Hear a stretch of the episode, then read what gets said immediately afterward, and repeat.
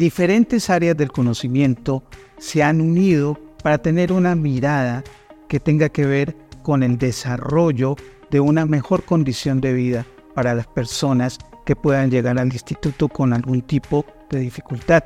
De hecho, las artes tienen mucho para aportar en este sentido, dado que a través del tiempo siempre se ha considerado que ellas son un elemento condicionador del estado humano y como tal ayudan desde diferentes áreas para que las personas desde lo emocional y desde lo físico puedan tener una mejor condición en su proceso, eh, digamos en estos casos, de rehabilitación.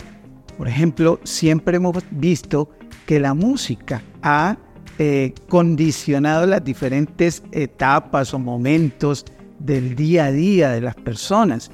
Si esto lo llevamos a la práctica con personas que tienen una condición de dificultad, pues por obvias razones estaremos facilitando una condición de vida mucho mejor. Eso lo estoy hablando desde el punto de vista sonoro, pero no es la única manera para llegar a una persona con dificultades. Por ejemplo, a través de la rítmica, me refiero a la motricidad fina, también se puede generar espacios de rehabilitación. Y no solo con la música, con la pintura, con el teatro.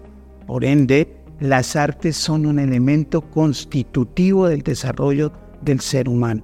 Generando esta sinergia, vamos a tener un espacio en el cual, con una mirada enriquecida desde cada uno de los diferentes puntos de vista, podremos obtener personas con una mejor capacidad de vida. Los invito a todos a que conozcan el Instituto de Rehabilitación UCASAI.